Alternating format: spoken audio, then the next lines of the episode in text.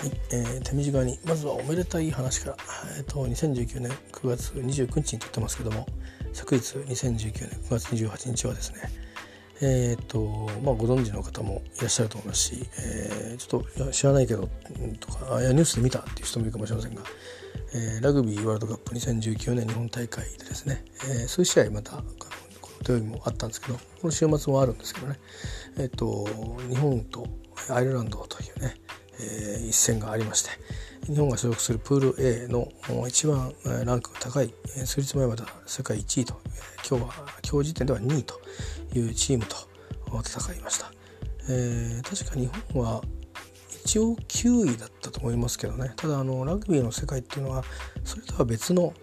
えーと、ティア1って言われる10チームと,、えー、なんだっけなフィジーとサモアだったかなどうかなんかそういう人たそういう国々とその他みたいな分け方があるらしいんですよ。えーと、だからあの世界ランクだけで決まるもんじゃなくて、まあ、伝統伝統的に強いチームというか、えーまあ、そういうのがなんかあるみたいですね。えー、ワールドカップの歴史は1987年とかから始まったらしいのでそんなに長いわけじゃないんですがまあなんかそういうのがラグビー界にはあるみたいですね。で、まああのその一戦で、まあ、皆さんご存知のように、えー、もう世界にも速報特にあのイングランドとかスコットランドアイルランドではもうすっかりやっぱ記事がすぐに出てましたね。ちょっとチェックしましたけど、えー、多分ヨーロッパは朝だったと思うんですけどね。今でも、えーと、まだ夕方から夜にかけての時間帯になってるのかな。どうなんだろう。えっ、ー、とどっだっけ。えっ、ー、とサマータイムまだかな。やってるかな。8時間前だとそうですね、えー、まあそんな感じだと思いますね。はいまあそれで、まあ、試合のね内容とかあのどこがどうとかっていう話はまあもう実況とかそれからこの後もえーと、しばらく次の試合があるまでの間なんかそんなようなことがいろいろ週明けも含めて語られてくと思いますんでえっ、ー、とあれなんですけど、まあ、私がまあとりわけこう注目したかったのはまあ嬉しかったのはえっ、と、まあ、スクラムってことがあるかもしれませんしあとはここはってところでボールをですね結構取ってったうんところとかで堀江選手が、えー、まあオブザマッチでいいんですかねえっ、ー、とになってたのが良かったなと思いますね。まあ、結局なんか堀江選手って前回も今回も大会の前に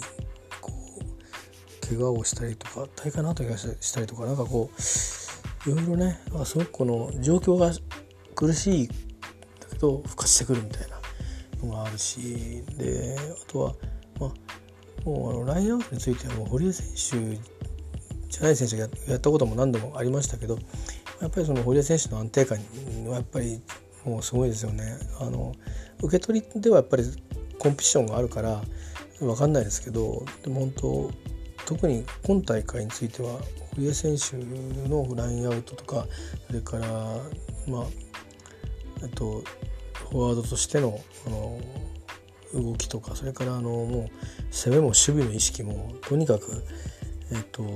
秀でてるなと思うしすごく冷静だなっていう感じがありますよね落ち着いてる、うん、感じがあってなんか、うん、やっぱり影のキャプテンじゃないかなと思うんですけどね。でもあの正キャプテンのねその正キャプテンじゃないやキャプテンのリーチマイケル選手まああの本当はマイケル・リーチがねあのなんですけど日本人になったんでリーチマイケルなんですけども。えっ、ー、とまあ途中からねあの出場に急急遽多分後半からってプランあったと思うんですけどえっ、ー、と急遽怪我が生じたマフィーの選手の代わりにで登場しましたけどどうかなという感じなんですけども入りからもう鋭くですねえーと、タックルを決めてってましたねなんかスピードもあったし威力もあったし気持ちも乗ってたしいやもうなんかいやもうあれ見た瞬間にうわっと思っていたらなんかそれからやっぱり流れが変わったってみんなが言ってたからやっぱ背中を見てっていうかなんかあれリーチ本気だみたいなあいうことをみんな感じ取ったんじゃないですかね。であとはうんとあれですねトンプソン・ルーク選手ですね、えあの前回大会で出てで今回大会に出てるっていうのも驚きなんですけど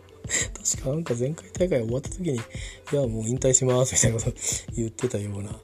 あの大阪弁で。でその時にインタビューするまで、えー、よく知らなくてただあの、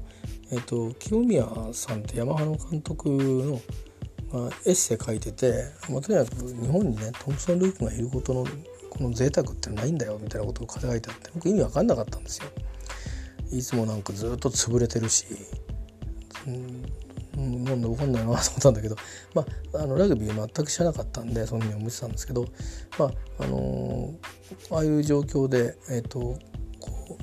う前にですね進んでいくって必ずガッとこう攻めていってこう起点をね作ってで展開していくもともとになっていくっていうまあなんていうかな本当に、まあ、もちろんあのモール組んだりとかもちろん当然あるんですけどそれから、えっと、ラインアウトのボールをこうキャッチするとかっていう高さ面のあのトンプソン・ルクさんはやっぱり期待されてたところあるらしいんですけど、まあ、とにかくあのタックルっていうか、まあ、あのとゲインですよねあのフォワードとしての。えー、まあそれがなんか前に見た時よりも、相手にもよるのかもしれないですけどとにかく今大会は初戦この試合までもう切れてるなって感じがしますよね。体の調子いいんじゃないかなっていう感じで、うん、すごくあのなんか効果的なあのあのなんていうかな当たり方をされてるような気がしますね。見ててだってなんかあの辛辛そうなっていうか本人は辛いと思うんですよ。なんか無理してる感じがないっていうかね。あのし必ずそのそれがあの次につながってるっていうのがあるんであの本当に心強いなという感じがしますよね。大ベテランってよく言いますけど38歳だそうで一般では若いですけどね。ただラグビーの世界では、えーと、日本のラグビーの場合はまあ年がかなりかなりっていうか上の方になったということですね。でも確かどうなんだっけな。今季アイルランドのキャプテン北アイルランド出身の方らしいですけどもう結構ベテランだったんじゃないですかね今回今回今季限りというか今回この大会を最後に、えー、代表引退されるというお話らしいですけどもねまあそういう中なんですけど、えー、まあ、まあ、皆さんのようにその,、うん、のスクラムであの反則を得てえっ、ー、とちょっとね手応えを得たっていうかいうのもありましたけどまあやっぱ田村選手じゃないですかね。あのままた五郎丸選手とは違うタイプの選手ですしで試合中もあのなんていうかなまあゲームメーカーですよね。だから、うんと、2つの役割になってるからそういう意味では、うん、あのキックのそのあれもねまた違いますよね。また五郎丸選手はあのまたバックスとしてのあのえっと仕事もあったんで違うところではもちろんトライもしてるし、えーとまあ、タックルをして止めたりとかもしてるしまたこう輝くポイントが違うんですが田村選手の場合はあの戦略的なキックを蹴ったりとかすることもね試合中にあるしキックパスを繰り出したりとかっていうのもあってでだからそういう選手なんであの、まあ、コンバージョンでもあのペナルティーキックでもえっ、となんだろうな気持ちのところで、うんと、忙しい忙しいじゃないですか。他の役割もしながらどっちもやるから。えー、ということであの難しいと思うんですけどね特にこういう大会な特に初日戦であれだけ緊張したって口にして してねで周りがみんな心配したんで「大丈夫ですから」って今日インタビューで言ってましたけど、あの僕たちは全然大丈夫なので信じてくださいみたいなこと言ってましたけどね自分多分田村選手に対しても大丈夫なのかみたいなことを多分、えーと言った人がいたんでしょうね。でももう今日見たら大丈夫じゃないですか？もう全然、えー、あの最初の12本のところでなんか決まってもなんかちょっと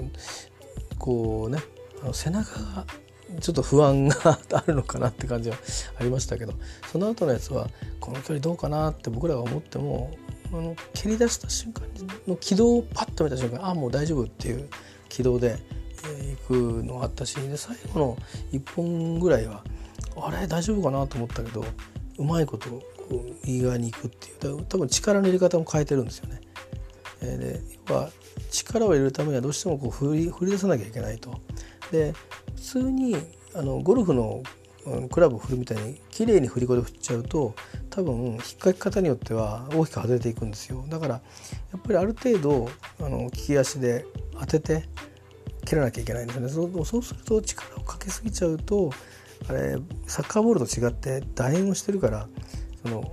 でまあ、だから置き方もすごく難しいんでしょうけどあのその当たり方によっては大きくずれていくわけですよね。多分すごく繊細な世界だと思うんですけど、えー、そんな中で距離回さなきゃいけないコースも出さなきゃいけないって中でキッカーってやってるわけででまあそうするとやっぱりコースとしたら真ん中をからやや左にやっぱり右利きの選手がなるんですよね。で距離があるその曲がりか曲がっていくあの距離が長くなるから外れていく可能性が高くなるんですけど多分力を抜くことであのもし風があればその変化しますよね。それでこうなったのかあれは自然にそのいってるところで回転が良くなったことで今度逆回転の変化がちょっとかかるようになって内側に戻って落ちてったとかいう感じでまあ本当にまるで物理学なんですけどあのすごくなかなかですね見ててその最後の最後のそのペナルティキックはあの田村選手は結構技使って蹴ったなという感じがしたんですよ。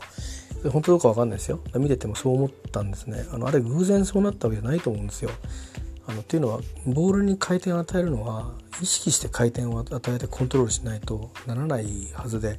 えー、あの時はそんなに近くないですから距離が。ってことは適当には絶対蹴ってないはずなんですよ。絶対こうやって蹴ったら絶対あそこに行くんだっていう確信で蹴ってるはずなんでってことはあれは計算づくのはずです。だからあのキックが蹴るってことはあの田村選手は今日も自信をかなり取り戻してあのもう通常のいつものえ、ー、とねあのワールドカップ前はもうなほとんど100%と100%ではないけどもう全然なんかどんなキックでも決めてましたからね。なんか好調でしたからね。あそういう意味で変なあのプレッシャーみたいなものとかもあのもうこれで少しみんな汗かいてえっ、ー、と日本チームとしてもねあのジャパンとしてもあのうん過信を持つことはないと思うしだけど戦うための自信みたいなものはあの持てるんじゃないですかね、えー、いけるっていう。やっぱりいけるって思わないと負けますよねやっぱりね。だからダメでもいけるって思わなきゃいけないっていうのは多分スポーツだと思うんで。だけどあの、ラグビーでもサッカーでもそうだと思うんですけどそのためにどれだけどういう準備をしてるかってことと例外にまあ本大会は例外に実際に渡っていくことになるわけじゃないですか。あの試験みたいなもんだけどあのお互いに怪我人が出ることもそうだし、えーと、やってみたら今日はやけに暑いとか、えーと、このスコットランドとアイランドの試合みたいに雨がガーガー降ってくるとか、えー、まあその程度のことはラグビーの試合でよくあることではあるかもしれませんけどまあまあそのそういう時にこう誰かの気持ちがちょっと変わるだけでもチームの状態は変わるわけですよね。あのなかなかそのあるレンジのところにそのメンタリティーがはまってないと変にこう燃えすぎてもダメだし あの不安不安というかぼんやりしちゃうっていうかその微妙に集中力を変えちゃうと集中力の幅みたいなのがねあの両方ないと周りを見えなきゃいけないし、えーと、変にあのあまりナーバスになりすぎてもいけないということとまあルーズになってもいけないということがあるんでね。えー、難しいと思うんですよ。だからあのやって見てますけどどんなチームのラグビーの選手たちもまあよくあの後半20分になると疲れてくるとかあのルードになるとかっていうのはよくねあのチームはそうなるからとかっていうのはまあよく言ってますけどにしてもどのチームだってラグビーワールドカップに出てくるようなチームっていうのは、まあ、ラグビーだからサッカーほどその参加国は多くはないとは思いますけどね野球とちょっと若干似てるかもしれませんけどもにしてもまああのそれなりのやっぱりスキルのあるチームなわけですからそうするとやっぱりすごく高いレベルでしのぎを削ってるんですよね。それはあの体とか技術だけじゃなくて判断だとか洞察力だとか、えー、それから今この仲間はどんな状態かなと。ということはこっちは使えないかもしれないなとかいうことをちょっと何かでコミュニケーションをする能力だとか、話しかけに行ってどうとかっていうこともあるだろうしあのちょっと水飲む時とかにねとかちょっとあの、えーと、誰かが負傷してやってる時にそういう会話をするとかまあ、みんなどこの国もやってると思いますけど、まあ、実はみんな同じようなことをやってるんですよね。練習はするんだし、えー、勝つためのいろいろ気持ちをほぐすためのレクリエーションみたいなのもやったりしてあるいはあの準備期間中にこうねやっぱりこう楽しいようなことも含めてメニューにあったりとかしてあの環境面そういうね環境づくりをしたりして、まあ、どのチームだって同じようにやってるわけじゃないですか。だけど試合の結果はじゃあみんなが拮抗してみんなが取ろうかっていうとそうではないんですよね。そこが面白いところでそこに多分ひらめきだとかその、えーと、練習やあるいはいろいろチームとかであるいは自分が背負ってるものみたいなところで、えーと、それぞれ、えーと、チームとしてその結束する部分と個人としてこうひらめきとチャレンジが本番でする部分とあってそのここから先はあれですよね。だからその今回こうアイルランドという強敵に勝ってでまたもあのラグビーのことを知ってる世界では世界を驚かしたということになってるわけなんで、えー、そういう意味の扱い方をするでしょうけどでも多分選手はまあもう慣れてるっていうかそういうことにはあの多分本当にあの今回初めて経験した選手は多分それはあの自分たちが当事者ですから、ね、ずっと語り草になると思いますけどでもあのこの今大会の後の工程のことを考えれば、えー、ともうまたねそれはあの違う次元の話で、えー、よりなんかよく戦うという方向に多分きっとなっていくんだろうなと